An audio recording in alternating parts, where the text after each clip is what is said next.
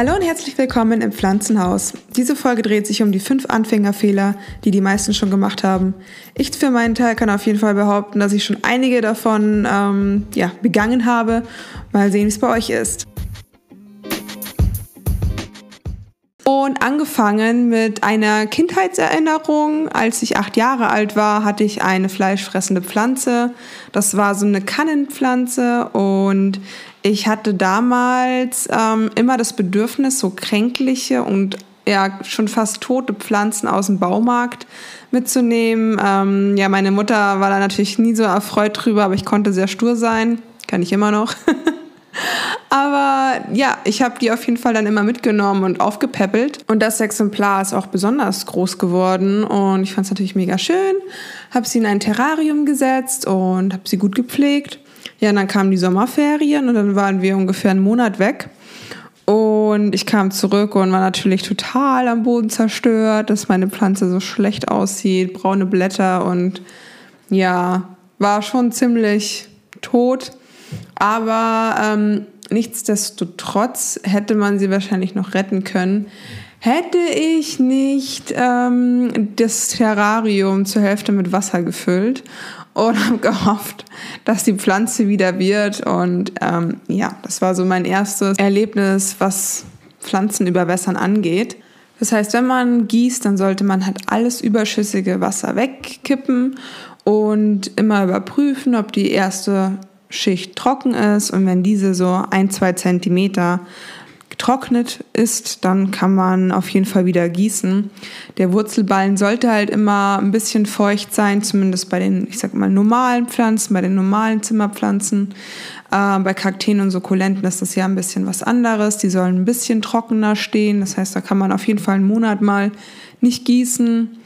Ähm, und immer bei den anderen Finger rein, prüfen, ist die Erde noch feucht oder ja, soll ich sie gießen? Und damit fährt man eigentlich ganz gut. Es gibt mittlerweile auch ähm, ja, so technische Utensilien, mit denen man die Erdfeuchtigkeit messen kann.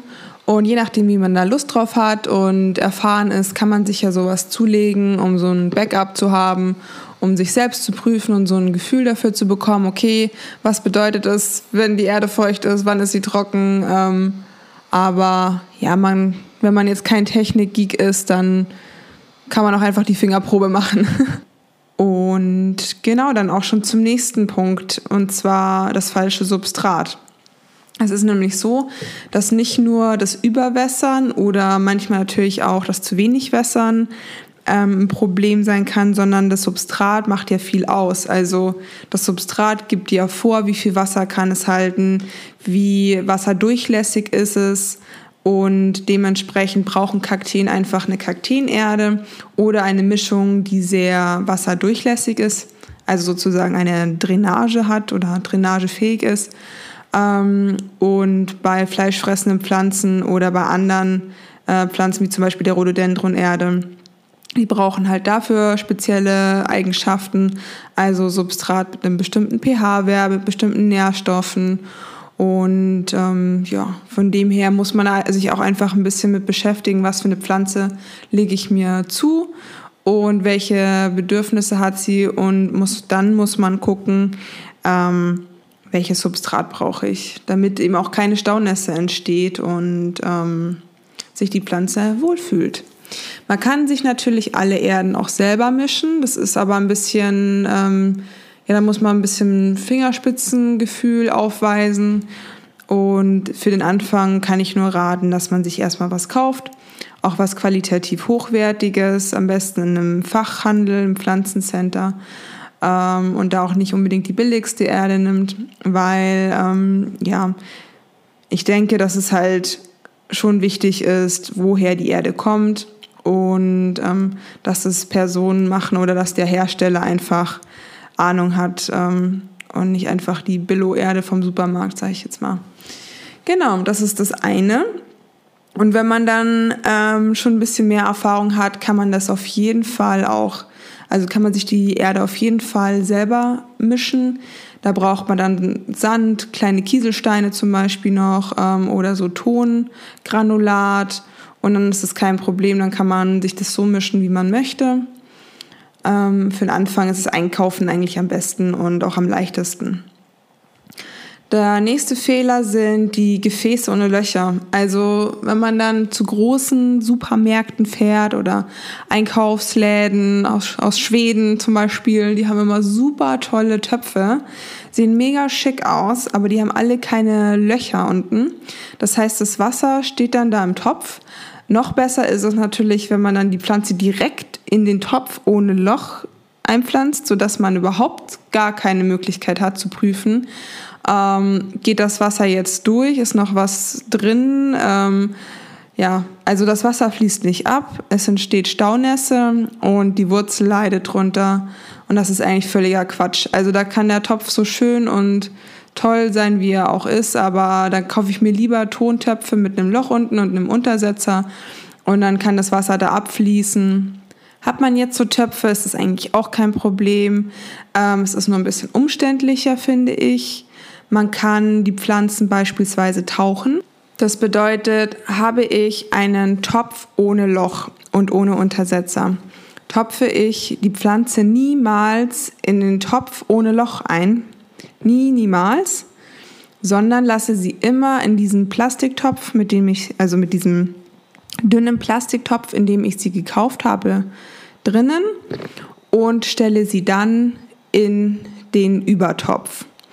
Und das Tauchen funktioniert dann so, dass ich den Plastiktopf mit der Pflanze rausnehme, sie in einen Kübel mit Wasser stelle und dann nach 10, 15 Minuten, wenn das Substrat mit Wasser gesättigt ist, ähm, rausnehme, abtropfen lasse und sie dann wieder zurück in den Übertopf stellen kann. Und die Methode ist eigentlich sehr weit verbreitet, vor allem bei Orchideen macht man das häufig die können das sehr gut leiden und die mögen dieses Tauchen. Also meine Mutter schwört da drauf und meine Mutter hat schöne Orchideen. Ähm, genau, die schwört da drauf und da kann man auch nicht viel falsch machen. Ähm, klar, dann, wenn man sie ein bisschen abtropfen lässt, dann kommt vielleicht noch ein bisschen Wasser unten raus, aber das ist dann wirklich minimal oder es sollte minimal sein. Ähm, und dann läuft man da auch keine Gefahr, dass die irgendwie im Wasser steht oder ähnlichem. Und die Methode finde ich eigentlich sehr gut. Das vertragen auch andere super, also auch andere ähm, tropische Pflanzen ähm, mögen das sehr gerne. Und ähm, ich denke mal, wenn man da auch so seinen Rhythmus gefunden hat, ähm, dauert es auch gar nicht so lang und kann man so nebenbei machen. Ähm, umständlicher finde ich es dann schon, wenn man ähm, die Pflanze so in den Übertopf gießt und dann nach 10, 15 Minuten halt das Wasser, was unten rausgeronnen ist, ähm, abkippen muss. Das finde ich schon ein bisschen umständlicher, weil dann immer irgendwie nochmal zu gucken, ähm, ist da jetzt Wasser rausgekommen oder nicht. Ja, also es kommt halt drauf an, wie viel Zeit man hat, ob man das dann vergisst oder nicht. Ähm, aber ich finde es echt angenehmer, wenn man einen Untersetzer hat und dann einfach auch von unten die Pflanze gießen kann ähm, oder auch das Wasser, wenn ich sie von oben gieße, dann ablaufen kann. Ähm, hat auch ein bisschen was damit zu tun, dass ich ähm, das eigentlich ganz gut finde, wenn das Substrat oben nicht immer super nass ist. Deswegen gieße ich viele Pflanzen auch einfach von unten. Da kann ich sie dann nicht übergießen und ähm, merke halt, okay, die Pflanze zieht sich das Wasser. Dann gieße ich halt nochmal nach, aber dann mache ich dann so meine Runden und dann sehe ich, okay, die braucht noch was und die braucht halt nichts mehr. Ähm, da bin ich dann ziemlich praktisch eingestellt und ja, das läuft für mich so ganz gut. Ähm, nächster Punkt ist auf jeden Fall sehr wichtig, zumal ähm, ich weiß nicht, wer das von euch kennt, aber ich gehe super gern in den, also äh, Shopping Center wollte ich jetzt schon fast sagen, ins Gartencenter und guckt mir da die Pflanzen an und ich sage mir immer, ich kaufe heute nichts, ich schaue nur ähm, so wie die meisten vielleicht. Und dann haben wir doch fünf Pflanzen mitgenommen. Ähm, das Problem dabei ist ja ganz häufig, dass man gar nicht weiß, okay, was braucht die Pflanze für Lichtverhältnisse ähm, und welche Lichtverhältnisse habe ich zu Hause, wo habe ich überhaupt noch Platz. Und dann landen ganz viele Pflanzen irgendwie in einem dunklen Gang mit einem kleinen Lichtchen irgendwie zehn Meter entfernt und wundert sich, ja, die macht gar keine neuen Blätter, die macht gar keine Blüten und die ist kaputt. Aber es ist halt schon extrem, wie viel Licht Pflanzen brauchen. Und damit meine ich jetzt nicht, dass sie in der prallen Mittagssonne stehen sollen, aber es ist einfach mal Fakt, dass Pflanzen Licht ganz anders wahrnehmen als wir. Und da, wo es für uns noch sehr hell ist, ähm, ist es für die Pflanze schon super dunkel und die können keine Photosynthese betreiben. Ähm, man sagt einmal fünf Meter in den Raum. Ähm, von einem Südfenster entfernt ist so halbschattig, schattig. Und ähm, alles, was dahinter ist, ist sehr, sehr, sehr dunkel. Ähm, generell kann man sagen, ein Meter weg vom Fenster, sagen wir mal Süd-Ost, Ost-Fenster. Also vor allem Südfenster sind ja ähm, von der Wärmeentwicklung extrem ähm, natürlich auch von der Helligkeit, aber so perfekt ist eigentlich so ein Ostfenster, so ein Südostfenster. Und wenn du da einen Meter zurückgehst, dann ist das so perfekt für die Tropenpflanzen, die wir alle in den Gartencenters sehen und auf Instagram und die alle so schick aussehen. Die, die wollen es nämlich relativ hell, aber keine pralle Sonne und natürlich auch nicht zu wenig Sonne. Sie wollen ja wachsen, die brauchen ja Licht. Also einen Meter zurück, ähm, sind die perfekten Lichtverhältnisse. Das ist zumindest das, was ich recherchiert habe, das für mich funktioniert. Ähm, und ja, das ist indirektes Licht, was noch hell genug ist, um alle ähm, Funktionen für die Pflanze ähm, in Gang zu halten. Und wenn man dann so eine ganz dunkle Ecke hat, gibt es natürlich auch ähm, künstliches Licht für Pflanzen. Ähm, kann ich dann echt nur empfehlen, weil alles andere ist Murks. Also ich habe es auch schon probiert mit Pflanze hin und her stellen, aber es gibt so ein paar Pflanzen, die den Schatten echt mögen und die das super gut abkönnen. Ähm, da mache ich dann noch eine Folge dazu. Aber viele Pflanzen, ähm, ja, vegetieren da halt langsam vor sich hin und das ist eigentlich auch nicht Sinn und Zweck. Da kann ich dann wirklich nur empfehlen, sich eine Pflanzenlampe zu kaufen. Da gibt es welche, die dann so rosanes, pinkes Licht ähm, wiedergeben, weil es eben die Spektren blau und rot äh, mischt. Das sind die Spektren, die die Pflanze braucht zum Wachsen. Ähm, es gibt aber auch Lampen, die so ein weiß-gelbliches Licht haben und ähm, die sehen dann sozusagen aus wie ganz normale Lampen. Und da wächst dann die Pflanze fröhlich vor sich hin, auch eben in dunklen Räumen oder auch in Räumen ohne Fenster. Das ist eigentlich ideal, auch für den Winter, wo wir in unseren Breitengraden ja wirklich Probleme bekommen. Gibt bestimmt ja auch den einen oder anderen, der im Erdgeschoss wohnt, wo die Wohnung sowieso schon sehr dunkel ist. Also da kann ich sowas nur empfehlen, sonst ähm, wird man da auch nicht glücklich und die Pflanzen auch nicht. So, und das letzte Thema ist äh, Düngen und Umtopfen. Ich weiß ja nicht, wie ihr es handhabt, aber was Düngen angeht, bin ich echt ein bisschen nachlässig. Ich dünge sehr wenig. Ähm, ich bin da lieber vorsichtiger, als dass ich zu viel gebe. Ähm, man sagt so alle zwei Wochen. Ich denke, ich mache das so alle drei Wochen, einmal im Monat ungefähr. Je nachdem, was es für eine Pflanze gerade ist, ähm, soll man ja auch gar nicht so viel düngen. Also ich keine Ahnung, wenn ich meine Kakteen dünge. Ich muss mal Kakteendünger kaufen. ähm, aber das ist auf jeden Fall ein Thema, an dem ich noch an mir arbeiten muss.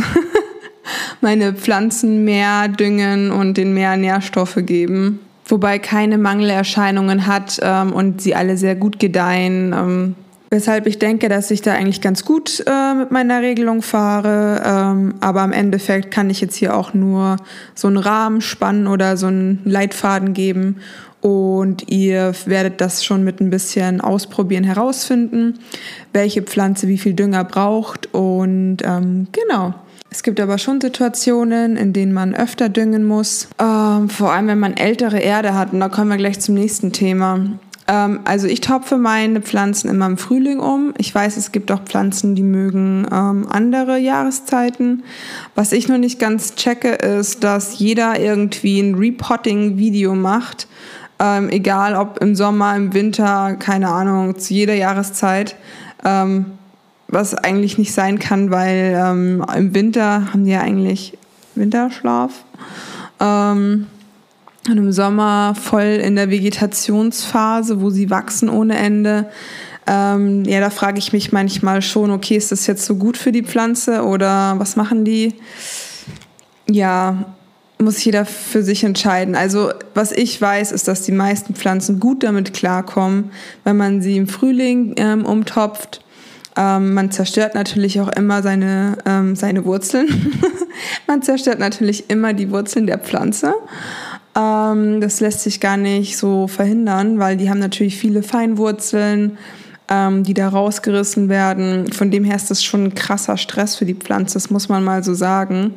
Ähm, man kann die Pflanze auch zweimal, äh, Quatsch, einmal in zwei Jahren umtopfen. Ähm, da ist es dann schon noch mal wichtiger, wirklich zu gucken, ähm, ist die Erde noch gut? Ähm, ich muss mehr Nährstoffe hinzufügen, denn wenn ich neue Erde kaufe, und das mache ich, dann ist da ja schon viel drinnen, also Mikronährstoffe und Makronährstoffe. Und ähm, mache ich das nicht, lasse ich die Pflanze vier, fünf Jahre in einem Topf mit der Erde, darf man nicht so wenig düngen. Da muss man wirklich darauf achten, ähm, dass man den viel gibt, ähm, weil man ja quasi, was die Erde angeht, einspart. Aber ich kann es auch niemandem empfehlen, so lange eine Pflanze im Topf zu lassen, ähm, weil ich der Meinung bin, nach zwei Jahren ähm, wird hoffentlich der Topf zu klein sein. Zumindest was diese normalen Zimmerpflanzen angeht. Ähm, es gibt da bestimmt die Ausnahmen und je größer die Pflanzen werden, desto umständlicher wird das Umtopfen auch. Ähm, aber ich sag mal so, für den Autonormalverbraucher, der jetzt keine Riesenpalme ähm, in der Wohnung hat, die drei Meter hoch ist, sollte das ja auch kein großes Unterfangen sein, da umzutopfen. Aber wie gesagt, ich verstehe nicht, wie man im Winter oder im Sommer mitten in der Vegetationsruhe äh, oder in der Vegetationsperiode umpflanzen kann und ähm, völlig ja, den Stress, also Stress auslösen kann. Ich mache es immer im Frühling. Im Herbst ist es auch für viele Pflanzen in Ordnung, ähm, weil im Frühling ist die Pflanze ja quasi von der ähm, ja, Ruhephase geht sie in die Wachstumsphase und da ist es auch möglich, Pflanzen zu teilen, zum Beispiel, also die vegetative Vermehrung. Ähm, und da macht es den Pflanzen dann auch nicht so viel aus, wenn man sie teilt. Mm, nichtsdestotrotz ist auch das Stress. Aber ich mache das halt dann immer beides gleichzeitig, ähm, weil das dann ja ein schnelles Unterfangen ist, raus die Pflanze, abgetrennt und dann in zwei unterschiedliche Töpfe rein. Ja, deswegen kann ich es nur so empfehlen, im Frühling umtopfen, frische Erde, gute Erde und ähm, so düngen alle zwei bis drei Wochen, dass es der Pflanze gut geht. Das merkt man ja dann auch an den Blättern. Ja, ähm, ich habe das mal so zusammengefasst. Also der größte Fehler, den man eigentlich als Anfänger machen kann, grundlegend ist, dass man keine Ahnung hat, was für eine Pflanze man kauft und was für Bedürfnisse sie hat. Denn ähm, bis auf das, dass man jetzt ähm, vielleicht ein Gefäß ohne Löcher kauft, sind es wirklich alles Punkte, die sich darum drehen, okay, was habe ich für eine Pflanze? Habe ich einen Kaktus gekauft? Was für ein Substrat braucht die Pflanze? Wie viel Wasser braucht die Pflanze? Ähm, welchen Standort benötigt sie? Wie viel Licht sozusagen ähm, braucht sie, um gut zu wachsen? Und ähm, wie viel Nährstoffe braucht die Pflanze und welche Nährstoffe? Ähm, also dementsprechend einfach bevor man in ein Gartencenter fährt, gucken, ähm, wo habe ich einen freien Platz?